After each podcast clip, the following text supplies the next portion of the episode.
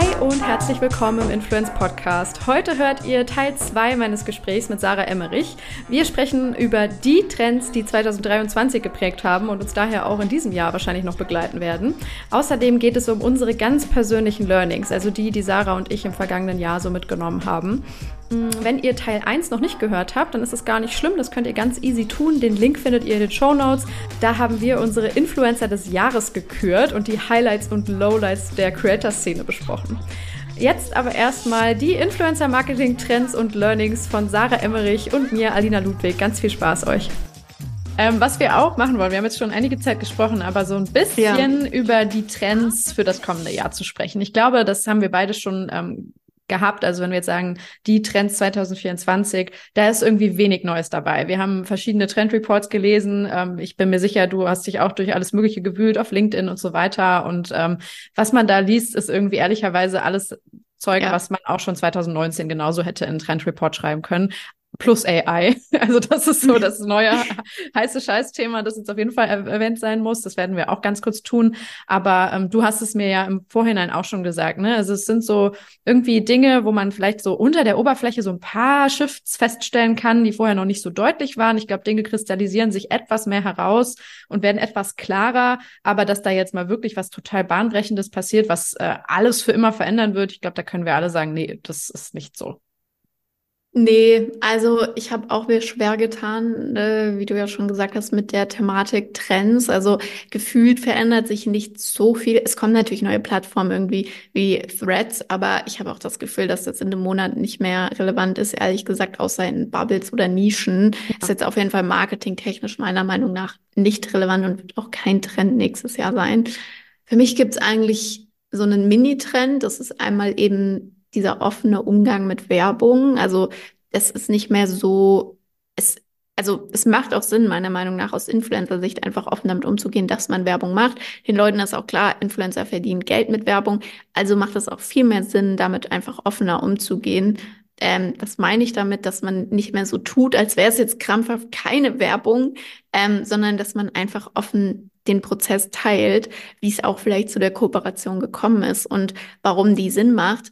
Und ähm, fertig. Also ich weiß nicht, ob du das auch beobachtest, aber ähm, ja, also Werbung muss einfach authentisch sein, ist auch nichts Neues, aber man kann damit mittlerweile auch einfach offener umgehen. Man muss nicht so tun, als wäre es jetzt irgendwie keine Werbung. Das, das meine ich. Ja, 100 Prozent. Ich finde auch, das ist etwas, was man ähm, schon länger beobachten kann, aber was jetzt auf jeden Fall keiner mehr leugnen kann, dass wir mit äh, Zielgruppen es auch zu tun haben, die genau wissen, ja. wie Influencer-Marketing funktioniert, die wissen, wie die Leute ihre Kohle verdienen und ähm, dass Marken da im Hintergrund stehen. Ich finde, das ist auch nochmal sehr deutlich geworden bei dem Thema ähm, äh, Markenkommunikation, unter anderem ähm, auf TikTok in den Kommentarspalten, wo ja Marken jetzt immer mehr auch ja. die, ähm, selbst rausgehen und ähm, krasse Kommentare schreiben und Beiträge, wo jetzt auch schon immer gesagt wird, ah ja, da sitzen sie sie wieder in ihren Social Media Abteilungen und oh, der äh, Community Manager von Pro7, der hat aber echt drauf. Also so, die wissen genau, wie das Geschäft läuft und dass das Leute sind, die einen normalen Job haben ja. und genauso, dass auch Influencer Leute sind, die halt ähm, ja mittlerweile als Unternehmer denken und äh, ihre Rechnungen schreiben und so weiter.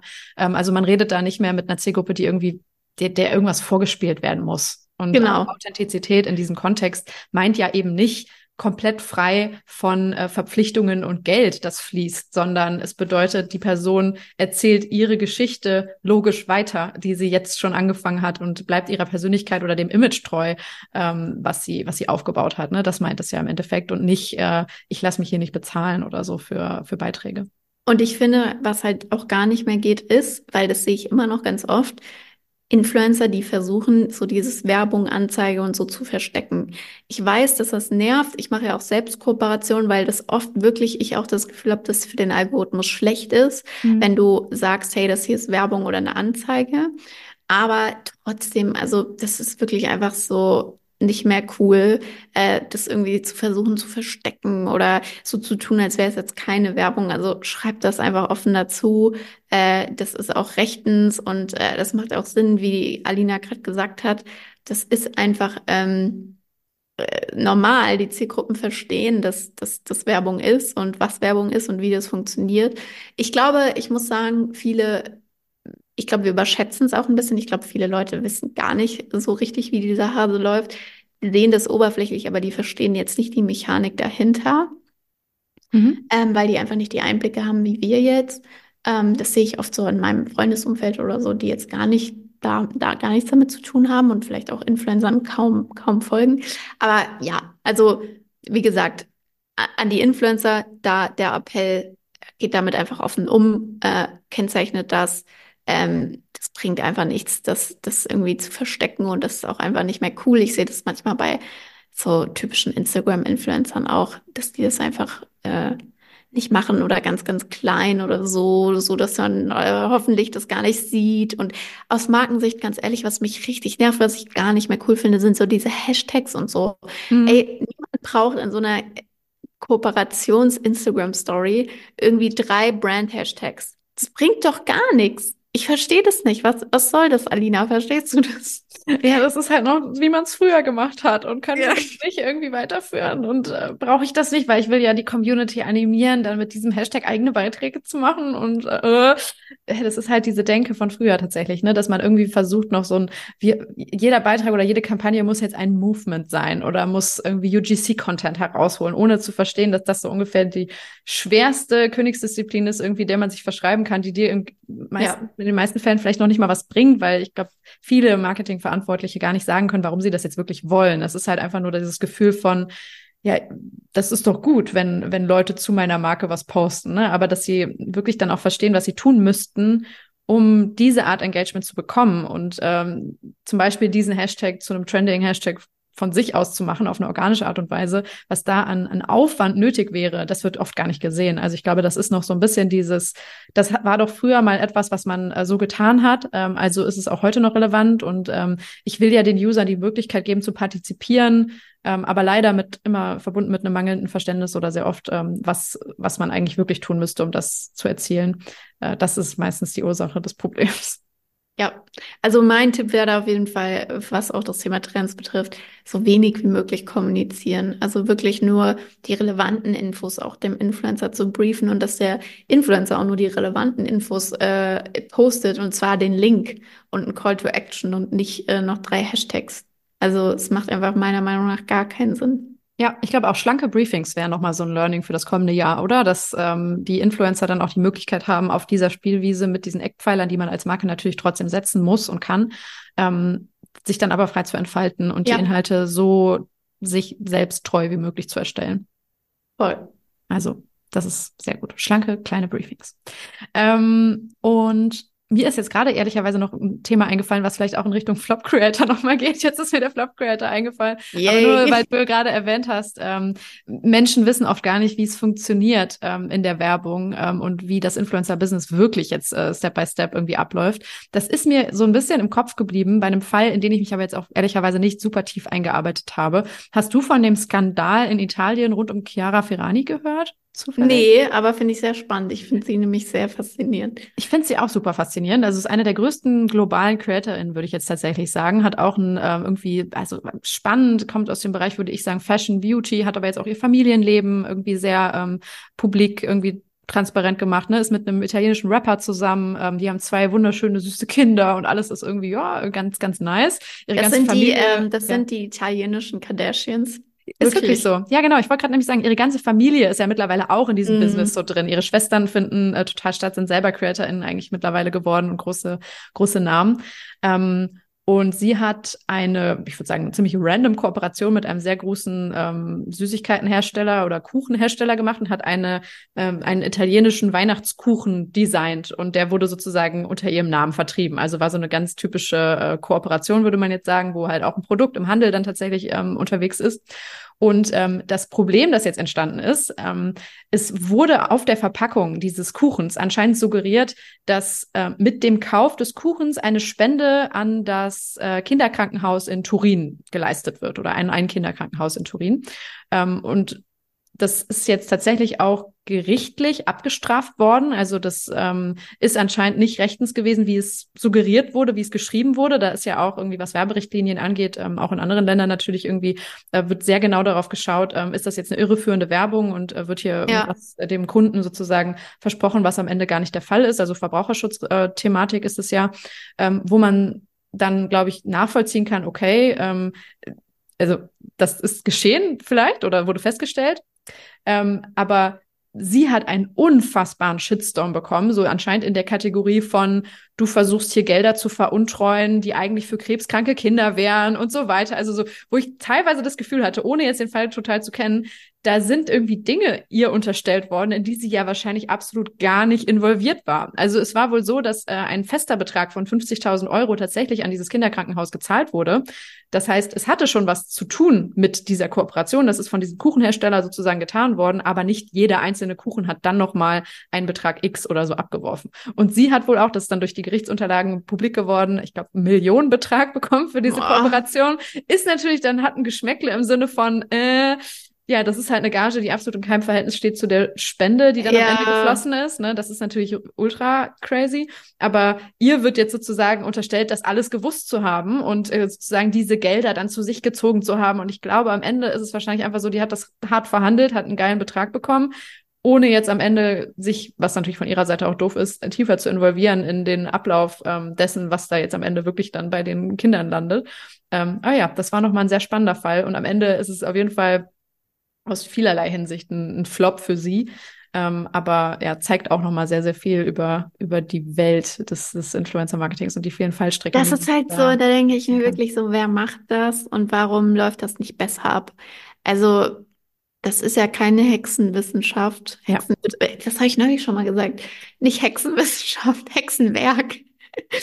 äh, kein Hexenwerk. Ähm, da eine, eine schöne Kampagne draus zu machen, wo sie gut bezahlt wird und man spendet und das gescheit kommuniziert. Aber ja, crazy, guter, gutes Beispiel. Da muss man echt aufpassen. Also immer, wenn man so Spendensachen macht, wir haben jetzt auch einen eigenen Charity Brunch gemacht. Du musst wirklich geil, also super transparent sein. Du musst wirklich alles transparent machen und nachvollziehbar. Und ich habe immer, wenn ich sowas mache, auch mega Angst, dass das mhm. irgendwie falsch ankommt. Und ähm, ja, Gerade wenn du dich mit einem Purpose sozusagen äh, verbindest, ne? Und zum ja. Beispiel Spenden einsammelst, ja, absolut. Was aber auch gut ist, glaube ich, dass da nochmal ein stärkeres Auge und ein höherer Anspruch ist an, ja, voll. Äh, an diese Arbeit oder Kommunikation. Wunderbar. Ähm, ich habe noch ein Trendthema, äh, was auch ein bisschen vielleicht erstmal trocken daherkommt. Deshalb werde ich es auch sehr schnell abfrühstücken. Aber für euch, falls ihr jetzt aus Marketingperspektive hier zuhört, ähm, glaube ich, sehr relevant wird das Thema Messbarkeit und Erfolgs Nachweis. Mhm. Äh, wir sind in wirtschaftlich schweren Zeiten, gerade jetzt hier in Deutschland. Irgendwie die Stimmung ist down, aber ähm, irgendwie hat man das Gefühl gehabt, im Influencer-Marketing läuft es erstmal noch. Also die ja. Gelder sind eher aus anderen Kanälen rausgenommen worden und wurden teilweise auch umgeschiftet. Wir sind auch, würde ich sagen, in der Branche die absoluten Gewinner der Corona-Krise, was absolut, also Voll. auch ein Privileg ist, wo man sich nochmal immer vergegenwärtigen muss, hey, das hätte auch ganz anders laufen können für sehr viele Leute, also sowohl für äh, uns als ähm, Unternehmerinnen, Akteure in dieser Branche, für Berufseinsteiger und so weiter. Es ist echt cool gewesen, dass das in den letzten Jahren ähm, sehr an uns vorübergegangen ist, so dieser, dieser Kelch.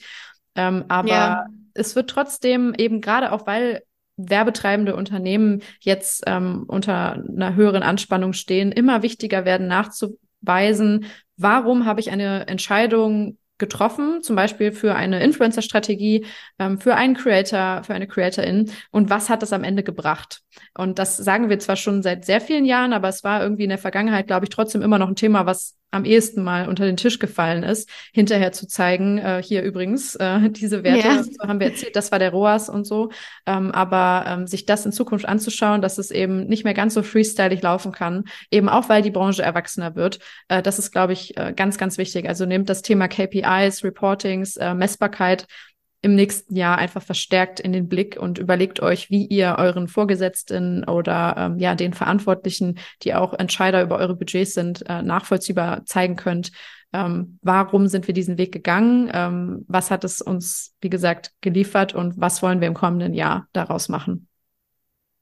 Auf jeden Fall. Ähm, da gibt's nichts hin, hinzuzufügen. Ich würde aber noch eine ähm, nicht Antithese jetzt nicht, aber ich will gern noch so ein bisschen anderes Bild noch auch darauf werfen. Und zwar ja. eine Sache, die ähm, ich glaube ganz oft falsch gemacht wird, ist eben, dass man in Krisenzeiten ähm, nicht mehr in Branding investiert. Und ganz ehrlich, welche Sachen werden am Ende trotzdem gekauft, neben den Sachen, die du natürlich brauchst, also Lebensmittel und Konsumgüter, die man eben einfach benötigt für den täglichen Bedarf.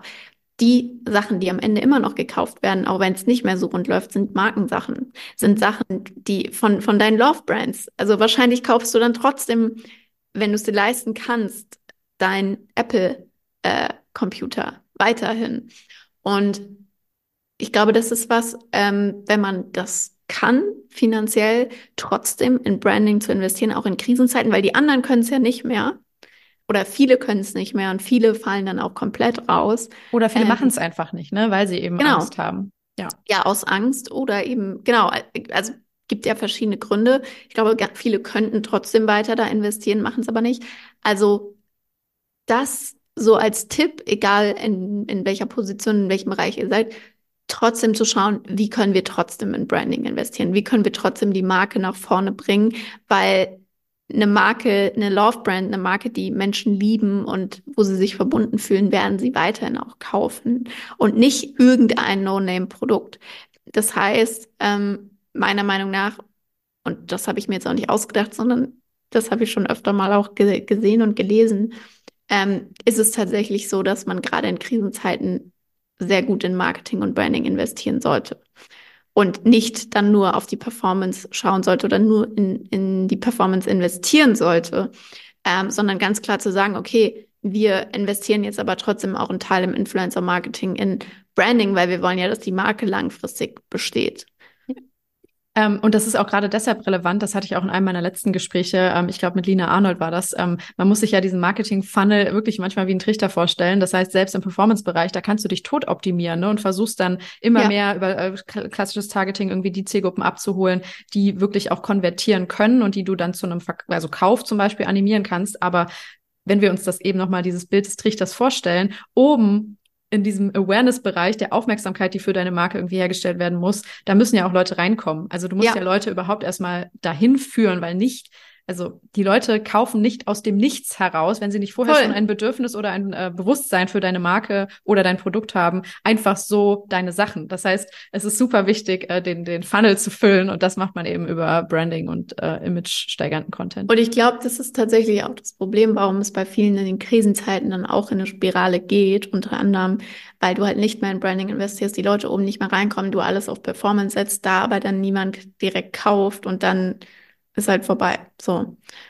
Deswegen ähm, war, das wäre noch mein Appell zu dem Thema. Finde ich sehr gut. Und ich will es auch noch ganz kurz abschließen äh, mit einer kleinen Mini-Beobachtung einfach nur, ähm, weil gerade bei diesem Thema Daten, Messbarkeit, wie können wir wirklich ähm, ja zum Beispiel die passendsten Creator raussuchen äh, für für unsere Marken, da kommen jetzt Player auf äh, das Spielfeld, die ich früher auch noch nicht ganz so auf dem Schirm hatte im Bereich Influencer Marketing, nämlich die großen Unternehmensberatungen. Also wenn wir uns jetzt die Big Four angucken, irgendwie Ernest Young, Deloitte, die wir gerade eben schon hatten, PwC, die schauen sich jetzt auch immer mehr im Bereich Influencer Marketing um, weil weil hier eben äh, natürlich auch der Geldtopf immer mehr wächst ähm, und schauen sich jetzt an, wo können wir denn hier stattfinden und uns was abschneiden vom Kuchen. Und sie haben das, also in einzelnen Gesprächen habe ich das schon rausgehört mit Leuten, die sich jetzt gerade dort innerhalb der Abteilungen damit befassen, äh, wie können wir das glaubwürdig tun ähm, und ähm, eben auch um Etats mitpitchen beispielsweise.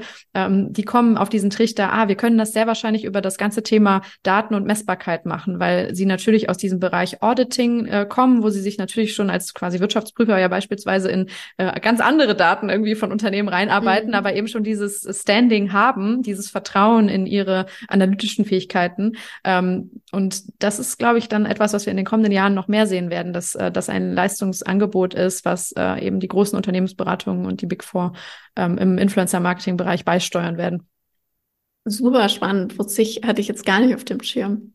Aber ja, macht irgendwie, also wenn man es dann einmal gehört hat, auch Sinn, finde ich, dass die äh, jetzt auch immer mehr da rein wollen. Ist natürlich am Ende noch ein, eine kleine Industrie und Branche aus ihrer Perspektive, aber ja, ist auch gleichzeitig ein Zeichen dafür, dass äh, Influencer-Marketing wirklich an, an Bleibt. Relevanz äh, genau in, weiter zunimmt und äh, erwachsener wird, wie wir das immer so schön sagen.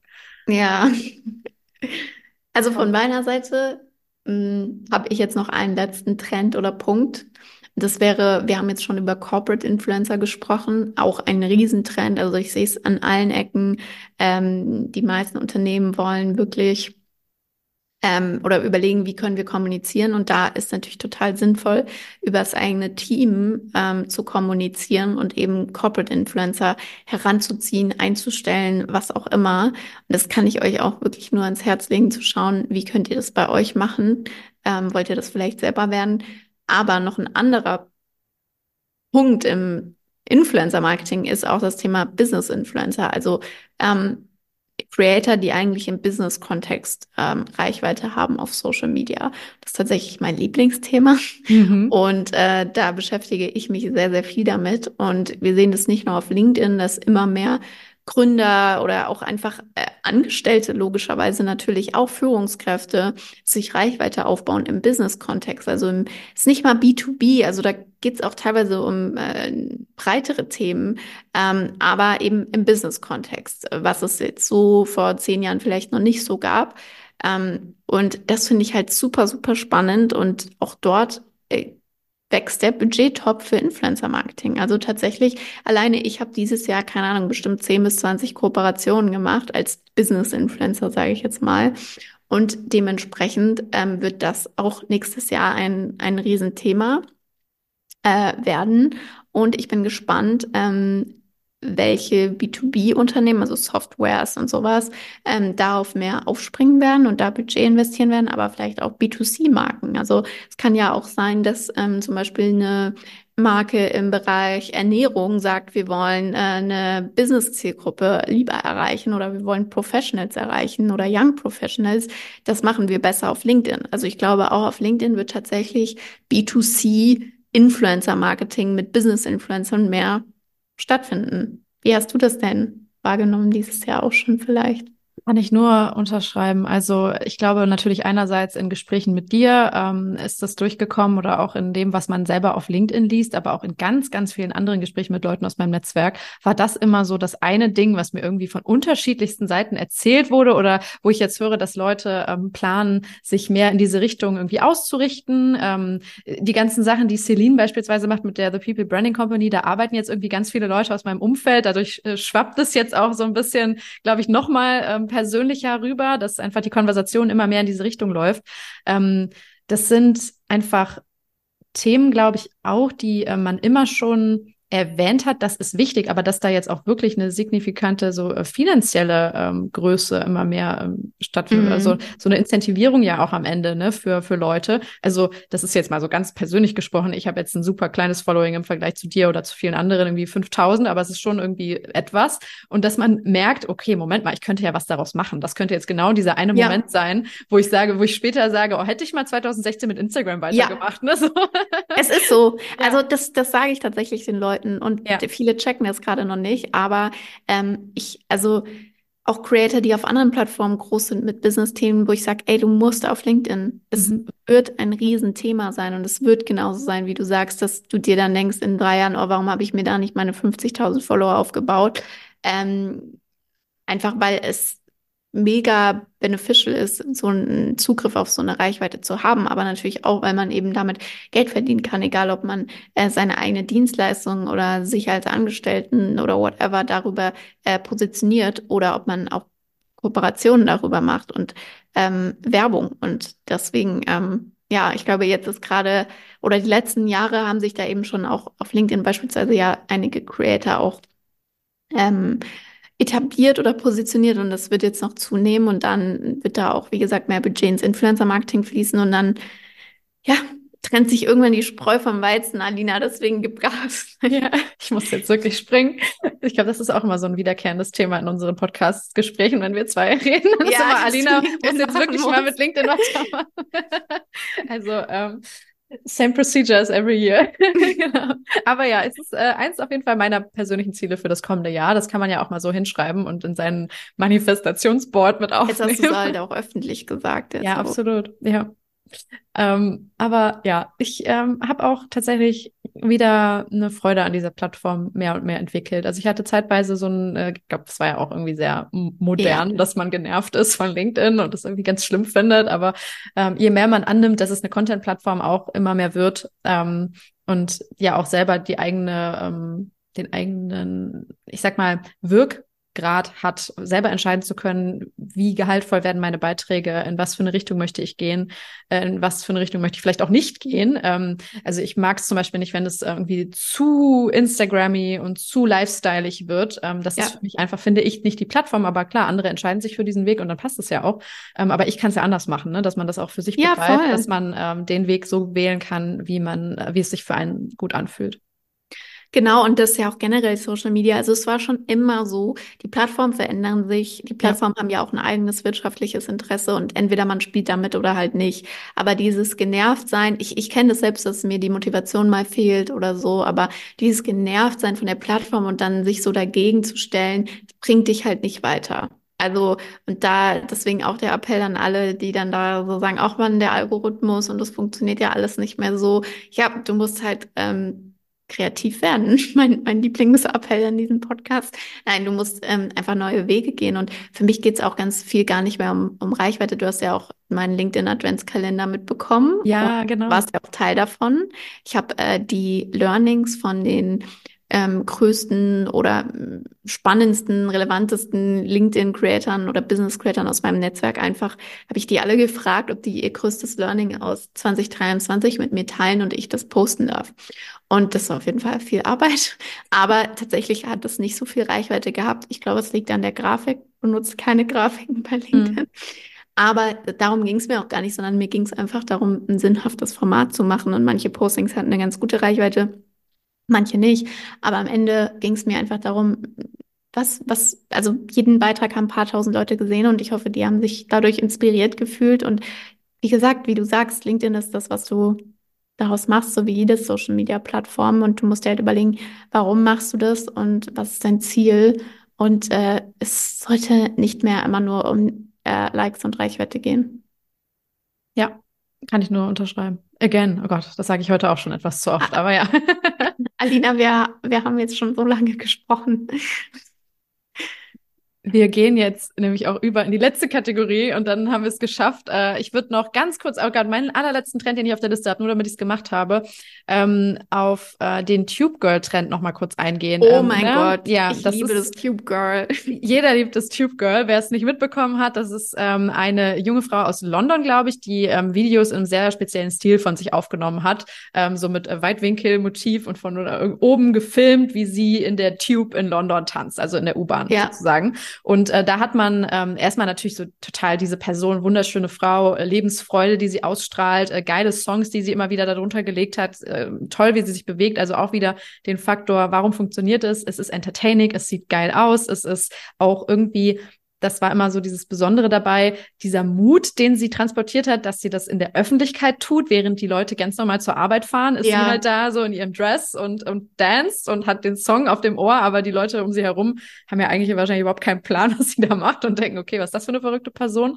Aber es ist eben äh, so ein schönes Bild, das dadurch entsteht in diesen Videos, ähm, dass man dadurch total mitgenommen ist und sie halt auch einfach super cool findet. Und das ist dann übergeschwappt auf ganz viele andere Leute, die in diesem Style selber solche Videos aufgenommen aufgenommen haben. Einerseits natürlich durch die Art, wie es gefilmt ist, aber auch durch diesen ähm, Faktor, ich bin in der Öffentlichkeit. Die Leute gehen ganz normal ihre Wege und irgendwie sind, ja, langweiliger Alltag könnte man jetzt sagen, aber bin hier halt von Menschen umgeben und ich mache etwas für die virtuelle Welt und raste ein bisschen aus. Also so, dass dieser geile Bruch dazwischen, dass man auch so gemerkt hat, boah, den Leuten ist mittlerweile dieser Fame in der virtuellen Welt wichtiger als der eine peinliche Moment, den man dafür in Kauf nehmen muss in der Öffentlichkeit. Ähm, ja. Das fand ich eine coole Beobachtung und ich glaube, das wird man auch immer mehr in den kommenden Jahren sehen, dass man auf einmal auf der Straße denkt, was passiert denn da? Ach, okay, dann nimmt ein TikTok auf. Äh, dass es ähm, ja, sich so mehr in unser Leben irgendwie äh, einfließen lässt und virtuelles und reales mehr verschwimmt. Und das wird halt normaler. Also es war ja schon lange so die letzten Jahre, dass man Leute gesehen hat, wie sie TikToks aufnehmen. Meine Lieblingsseite ja auch immer noch Influencers in the Wild. Yes. Sehr empfehlenswert bei Instagram. Aber dass es halt äh, cooler oder normaler wird, ja. Dann machen wir jetzt weiter mit unseren Learnings, würde ich sagen, oder? Die Learnings 2000 23, das ist auch ein bisschen als Anlehnung an deinen Adventskalender tatsächlich entstanden, dass ich dachte, es wäre voll cool, wenn wir nochmal so ein bisschen dann auch auf einer persönlicheren Ebene, ähm, natürlich irgendwie trotzdem wahrscheinlich im Jobkontext, aber darüber sprechen, was haben wir eigentlich gelernt dieses Jahr. Das ist äh, für mich irgendwie hochrelevant, weil es, glaube ich, ein Jahr war, in dem ich mehr gelernt habe als in allen davor. das ist jetzt vielleicht etwas krass, aber ähm, wirklich äh, doch sagen muss, ey, also extrem ähm, auf einer persönlichen Ebene, aber das ist ja oft auch einfach verbunden. Äh, man ist eben als Mensch zum Beispiel auch im Job oder jetzt in diesem Podcast und äh, wie sehr das manchmal verwoben ist, das hat man auch gemerkt bei den tollen Persönlichkeiten, die du mit im Kalender hattest, fand ich. Ähm, dass da manchmal ähm, Dinge waren, die so total allgemeingültig für jeden gelten, ähm, andere super ähm, spezifisch persönliche Geschichten, manche sehr aus beruflicher Perspektive, andere aus familiärer Sicht vielleicht oder gesundheitlicher. Ähm, ja, das, das war sehr inspirativ und deshalb diese Kategorie jetzt für uns. Ja, das freut mich sehr und ich habe das natürlich mal wieder wie immer auch für mich selbst gemacht. Ähm, das ist auch so mein Tipp, wenn es ums Thema Content Creation geht. Mach Sachen, die dich auch selbst interessieren. Ähm, nicht natürlich nur und nicht immer, du musst deine Zielgruppe kennen und so weiter, aber ähm, ich mache solche Sachen auch für mich, weil die mich interessieren und dann weiß ich auch, es gibt andere, die das interessiert. Und äh, das war auch für mich jetzt sehr spannend, irgendwie 30 Learnings ähm, oder 31, ich habe es den ganzen Dezember, mache ich es jetzt, oder habe es gemacht, ähm, zu lesen von so interessanten Menschen. Was war denn dein größtes Learning? Oder geht es jetzt um das größte Learning oder alle unsere Learnings? Ich glaube, alle wäre wahrscheinlich zu viel, dann können wir jetzt nochmal drei Stunden aufnehmen, aber ähm, wir machen mal die Top-Learnings und äh, ich glaube auch, dass es für mich manchmal schwer ist, das so in ähm, ein, zwei Sätzen zusammenzufassen. Ich hatte das dir ja auch schon geschrieben. Also für mich war dieses Jahr mh, geprägt von einigen wegweisenden Lebensentscheidungen. Also ich habe ähm, meinen Job bei Oderlein ähm, an den Nagel gehängt, sagt man das so, äh, habe mich entschieden, die Agentur zu verlassen, was für mich ultra krass war, ähm, weil ich lange Zeit dachte, das ist der eine Traumjob, den ich niemals verlieren möchte. Und ähm, zu verstehen, dass man aber manchmal auch Entscheidungen aus anderer Perspektive treffen muss oder anders betrachten muss und ähm, sich nicht so stark über seinen Job ich definieren sollte, wie ich das an manchen Punkten getan habe. Ähm, das war, glaube ich, so ein, ein, krasses Learning für mich. Also ich habe ähm, ja konnte etwas loslassen, was mir nicht mehr gut getan hat, ähm, aus unterschiedlichen Gründen. Das kann ich auch gleich nochmal erklären. Also war quasi nichts Schlimmes, war keine toxische Umgebung oder so, aber ich habe einfach gemerkt, nee, es ist leider nur noch eine Erzählung, dass ich mir sage, das ist der eine Traumjob, den ich für immer machen will, aber eigentlich fühle ich mich überhaupt nicht mehr gut. Und äh, es wäre jetzt, glaube ich, besser los und weiterzuziehen. Ähm, aber wie lange man dann noch festhält an etwas, was man lange dachte, dass es irgendwie das eine wäre, weil man auch zu viel Angst hat vor dem ungewissen Neuen, ähm, das ist mir bewusst geworden und wie befreiend es sein kann und wie geil, wenn man das dann trotzdem schafft und äh, einmal solche Entscheidungen getroffen hat und dann gemerkt hat, boah, hey, dieser Sprung ins kalte Wasser, von dem zwar immer alle sagen, dass er so geil ist, aber eigentlich fühlt es sich am Anfang überhaupt nicht geil an, ähm, der bringt wirklich was und der gibt dir da eine neue Klarheit im Leben, äh, die du vorher so sehr gesucht hast im Alten. Ähm, das war, war krass. Ist jetzt vielleicht ein bisschen komplex, aber in meinem Kopf macht es Sinn. Und was hat dir da nicht gut getan oder woran hast du gemerkt, dass du was ändern musst? Ähm, tatsächlich waren für mich die ersten anderthalb Jahre in dem Job, also ich habe es insgesamt drei Jahre gemacht, ähm, würde ich sagen, immer so die, die Rockstar-Phase. Also ich habe ähm, 24-7 gearbeitet, aber auch weil ich so geil fand. Also ich habe mich irgendwie total gut verstanden mit den äh, drei Co-Foundern. Das war nochmal eine besondere Situation. Es war ein Unternehmen im Aufbau. Das heißt, ich kam so als Nummer vier dazu und wir haben das dann irgendwie ja gebaut und größer gemacht. Äh, mittlerweile arbeiten 16 Leute da. Also immer noch ein kleines Unternehmen, äh, eine Agentur, aber ähm, da kann man sich schon vorstellen, dass sich natürlich äh, die Anforderungen, die Unternehmenskultur und alles Mögliche verändert, dass man auch sehr wichtige Entscheidungen auf dem Weg treffen muss. Und ähm, das war für mich aber etwas, wo ich mich total ja drin entfalten konnte. Ich war vorher noch nie in so einer Art Führungsposition. Ich bin dann auch sehr schnell, ich glaube, so nach neun Monaten in die Geschäftsführung gerutscht oder da sagt man immer so blöd gerutscht, aber nein, ich bin dann in die Geschäftsführung aufgenommen worden, was für mich halt auch so das absolute Top-Achievement ever war. Also ich war so stolz darauf und äh, bekomme auch insgesamt aus einem Background, der sehr, sehr leistungsorientiert ist, also so was irgendwie meine Erziehung angeht und hatte dann wirklich so dieses Gefühl, so weißt du, so ganz doof gesprochen, jetzt kann ich meine Eltern endlich stolz machen und, und ne, habe das hier erreicht. Aber das ist eben so ein bisschen das Gelernte, dass man äh, ja sich selbst zu sehr manchmal über diese, diese Dinge definiert, die einen aber ja gar nicht ausmachen. Ne? Also das führt dann manchmal auch ähm, in eine Disbalance im Leben und in Dinge, die einem nicht so gut tun. Das ist halt so, ja, das Schema, nach dem ich aber sehr lange gut funktioniert habe und was mich natürlich auch an einen Punkt gebracht hat, der sehr cool ist. Also ähm, an, ja, zum Beispiel zu beruflichem Erfolg könnte man sagen. Ähm, und ich habe dann aber gemerkt, okay, ich arbeite so viel, dann erstmal sehr banal, es tut mir gesundheitlich nicht gut. Ich habe gar nicht mehr genug Zeit, um wirklich mal runterzukommen, um irgendwie meinen Spaziergang zu machen, um ausreichend Sport zu machen. Ähm, ich habe gar keine Zeit mehr ausreichend für Familie, Beziehung, Freunde. Das ist dann darin gemündet, dass irgendwie ich so in die tiefste Beziehungskrise ever gerutscht bin. Zu dem Zeitpunkt war ich mit meinem Freund ultra lang zusammen, 13 Jahre, und wir ähm, haben uns dann getrennt. Ich würde sagen, nicht jetzt, weil ich so viel gearbeitet habe, aber es hatte auf jeden Fall auch was damit zu tun, dass wir so schnell in eine Schieflage gerutscht sind.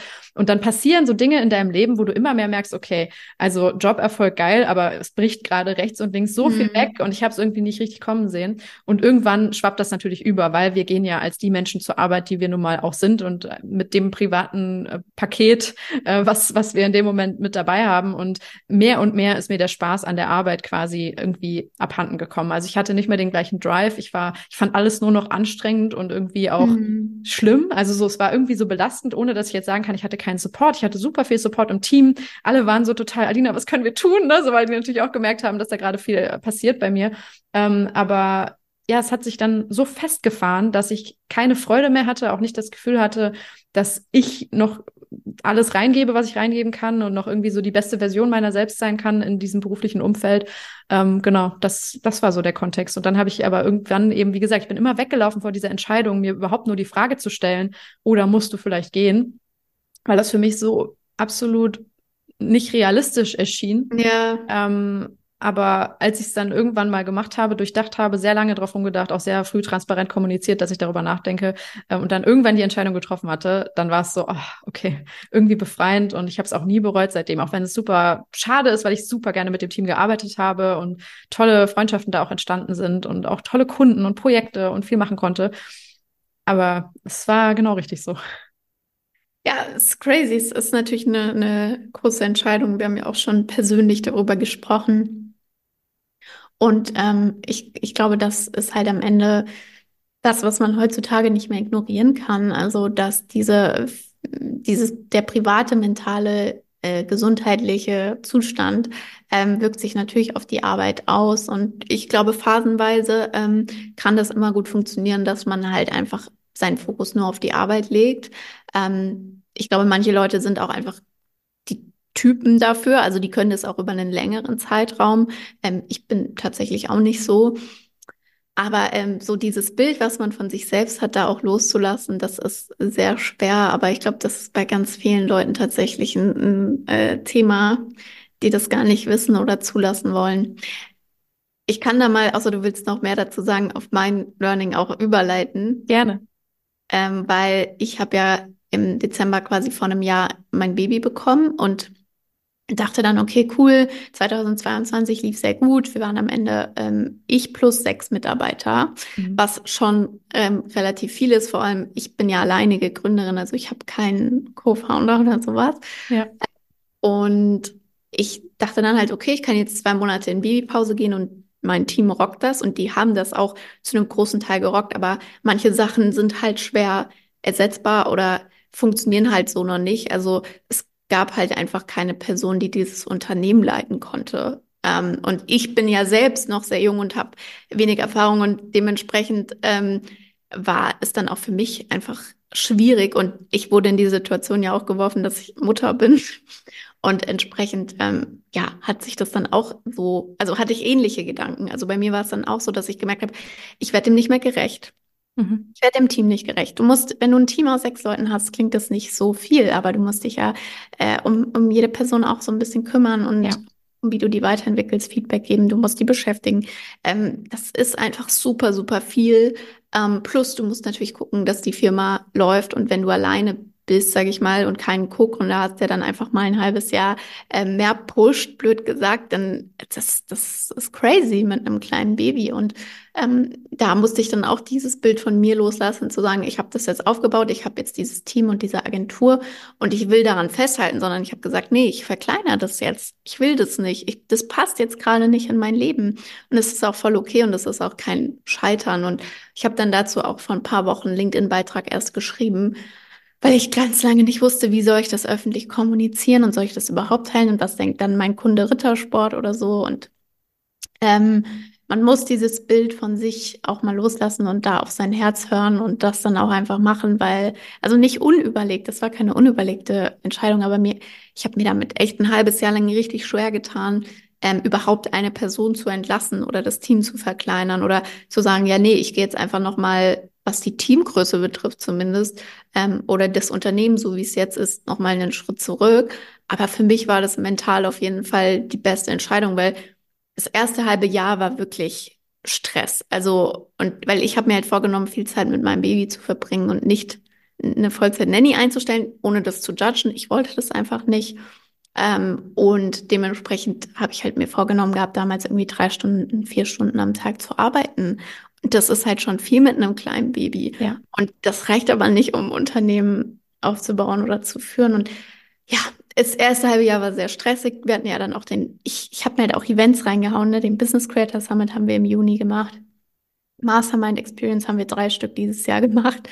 Und das war halt einfach alles zu viel. Und ähm, da war dann das zweite halbe Jahr, muss ich sagen, schon echt ein bisschen der Druck raus, wo ich das Team einfach verkleinert habe und gesagt habe, gut, ich muss mich jetzt immerhin nicht, da sind keine Leute großartig. Ich habe jetzt immer noch eine Assistentin, ich hatte auch eine Praktikantin und so weiter, aber da sind jetzt nicht Leute, die deren, ähm, also so viele Leute, wo deren Berufsleben halt von mir abhängt. Und ja. ja, es war wie gesagt eine sehr schwierige Entscheidung, weil vor einem Jahr hatte ich äh, noch sechs Mitarbeiterinnen hier sitzen und ähm, jetzt halt nicht mehr. So, und das, das gehört aber halt auch dazu, ähm, Prioritäten zu setzen. Und für mich habe ich halt die Priorität dieses Jahr gesetzt und das ist auch definitiv mein größtes Learning, dass Prioritäten setzen immer ganz toll klingt, aber im Moment, wie du sagst, dann auch nicht so ähm, angenehm ist und es dann aber gut tun kann, wenn man das durchzieht. Ja. Das fand ich äh, damals, als du es geschrieben hast, in deinem Beitrag auf LinkedIn schon sehr beeindruckend. Und ich finde es auch so wichtig, dass wir mehr darüber sprechen, ähm, dass ähm, dieses Bild von You can have it all oder so einfach auch ja. nicht mehr funktioniert. So, oder dass es noch nie funktioniert hat, aber immer so suggeriert wird.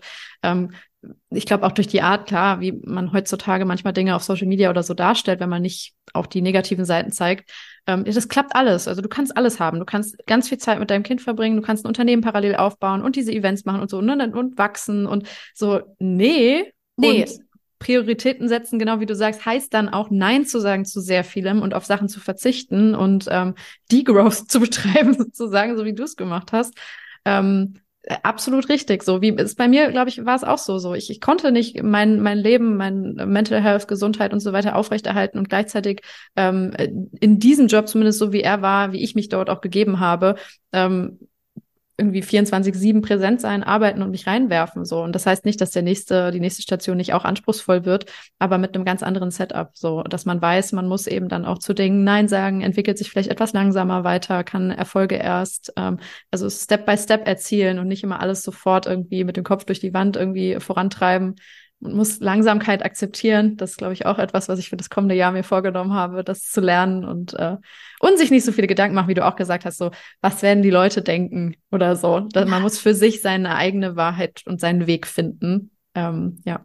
Und, und das für sich dann seine eigenen Erfolge definieren und die verfolgen. Ja.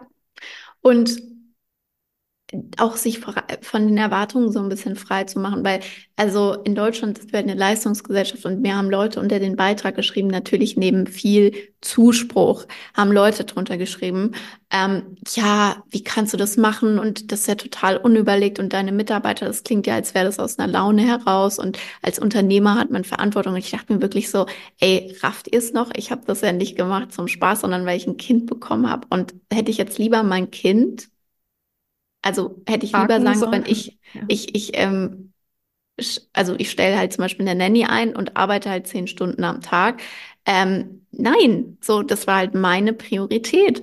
Und für mich ist es halt viel wichtiger, weil ich weiß, sie finden alle einen neuen Job, auch wenn es super schade ist, ähm, mein Kind zu priorisieren. Aber in Deutschland ist es halt eben immer noch sehr krass, dieses als Frau, du musst halt beides sein. Und wenn du es halt nicht beides gleichzeitig schaffst, dann ist es halt echt doof. und ähm, ja, das fand ich echt krass. Also so völlig, also das haben auch, glaube ich, nur Männer geschrieben natürlich. Ja. Ähm, wo ich mir wirklich dachte, ey, ihr, ihr checkt's gar nicht. Oh man, aber Props an dich, Props an uns, dass wir, dass wir die Entscheidungen getroffen haben. Ja, wirklich. Es ist ja, es ist wirklich nicht leicht. Und ich habe auch irgendwie, das ist auch noch so ein generelles Learning. Ich dachte früher immer, jetzt sind wir so ein bisschen alterstechnisch auseinander, aber ich dachte immer, Dinge werden einfacher, wenn man erwachsen wird, weil man ja mehr weiß, irgendwie mehr ja. Handlungsspielraum hat. Und ich habe das Gefühl, die Dinge werden eigentlich nur komplizierter, weil man die ganze Zeit solche Entscheidungen treffen muss, weil es irgendwie so viele Wege gibt, in die man geht oder so viele Dinge auch im eigenen Leben komplett komplexer werden und sich verändern. Und genauso ja. dann eben auch die Entscheidungen, die man treffen muss und äh, Dinge, zu denen man aktiv Nein sagen muss.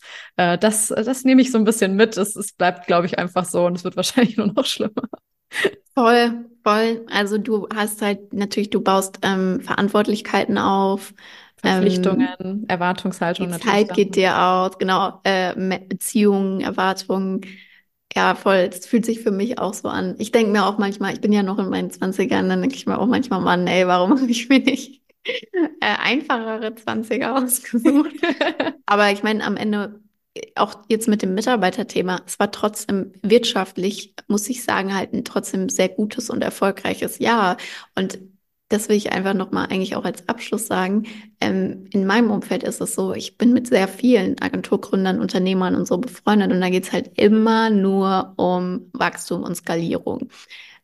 Aber man kann auch happy sein, wenn man einfach sein äh, Wunschgehalt oder das, also ich habe trotzdem fast den gleichen Umsatz wie letztes Jahr gemacht und finanziell bin ich damit wirklich mega happy. Also das ist super gut. Ähm, es ist schade, dass ich das Team nicht mehr habe.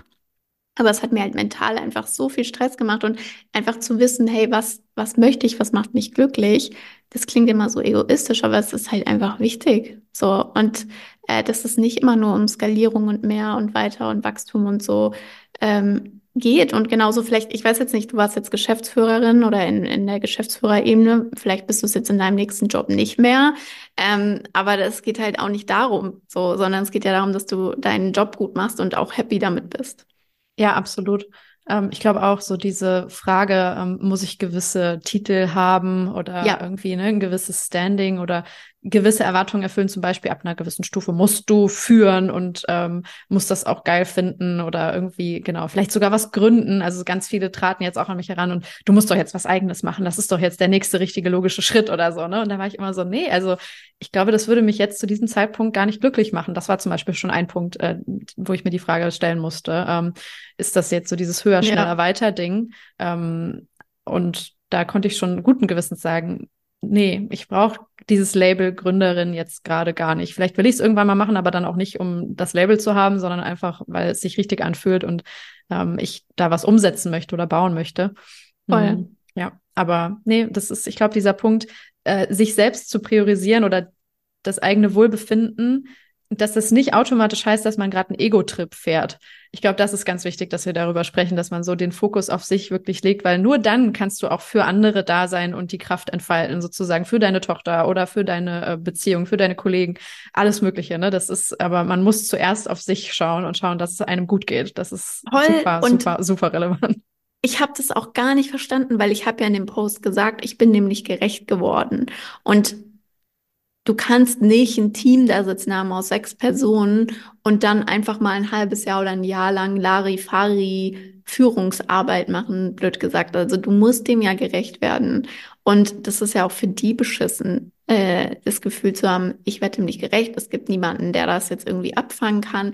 Wie geht's jetzt weiter? Äh, was ist wirtschaftlich gesehen? Ähm, mit einem höheren Kostenapparat hast du ein höheres Risiko, dass das Unternehmen pleite geht. Also das ist ja nicht verantwortungsbewusst, äh, dann die Leute durchzuschleifen, hoffentlich, und äh, zu hoffen, dass alles gut geht, sondern dann war es für mich halt verantwortungsbewusst zu sagen, ich mache jetzt hier einen Cut und deswegen habe ich auch diese Kommentare nicht verstanden. Und genau das ist ja auch das Gleiche. Also ähm, du musst einfach, also das ist ja nicht egoistisch, sondern du kannst ja dann einfach nicht performen, wenn es dir nicht gut geht. Naja. Perfekt. Äh, Sarah, immer wenn wir reden, äh, ja, entsteht ein großartiger Flow, der uns äh, in alle möglichen Richtungen bringt. Und deshalb ganz, ganz lieben Dank, dass du äh, heute dich mit mir kurz vor Silvester nochmal hingesetzt hast und äh, wir das, äh, das teilen konnten. Und ich glaube, es wird jedem sehr viel Freude bereiten. Wahrscheinlich machen wir jetzt mal zwei Episoden daraus, weil es genug oh Material ist. Aber richtig, richtig cool. Ähm, danke für deine Zeit und die ganzen tollen persönlichen Insights. Danke dir für die Einladung. Ich bin gespannt, ob du die Folge teilst oder nicht. Und ja, es war wie immer mega schön mit dir zu quatschen und wir müssen es auf jeden Fall ähm, in einem Jahr dann wieder machen. Wir dürfen kein Jahr verpassen. Das werden wir, egal was passiert. Ein gutes Ziel für das kommende Jahr. Danke dir. Danke dir. Das war Teil 2 unseres Jahresrückblicks zur Influencer-Marketing-Welt, der damit jetzt abgeschlossen ist. Haben wir irgendwelche Trends verpasst? Haben wir Creator unterschlagen, die man unbedingt noch hätte erwähnen sollen? Dann lasst es uns sehr, sehr gerne wissen, entweder auf LinkedIn oder Instagram, wie ihr mögt. Wenn euch die Folge gefallen hat, teilt sie gerne mit Freunden oder Verwandten. Gebt dem Podcast eine 5-Sterne-Bewertung auf Spotify oder Apple Podcasts. Das lässt jedes Creator-Herz höher schlagen, so auch mein Podcaster-Herz.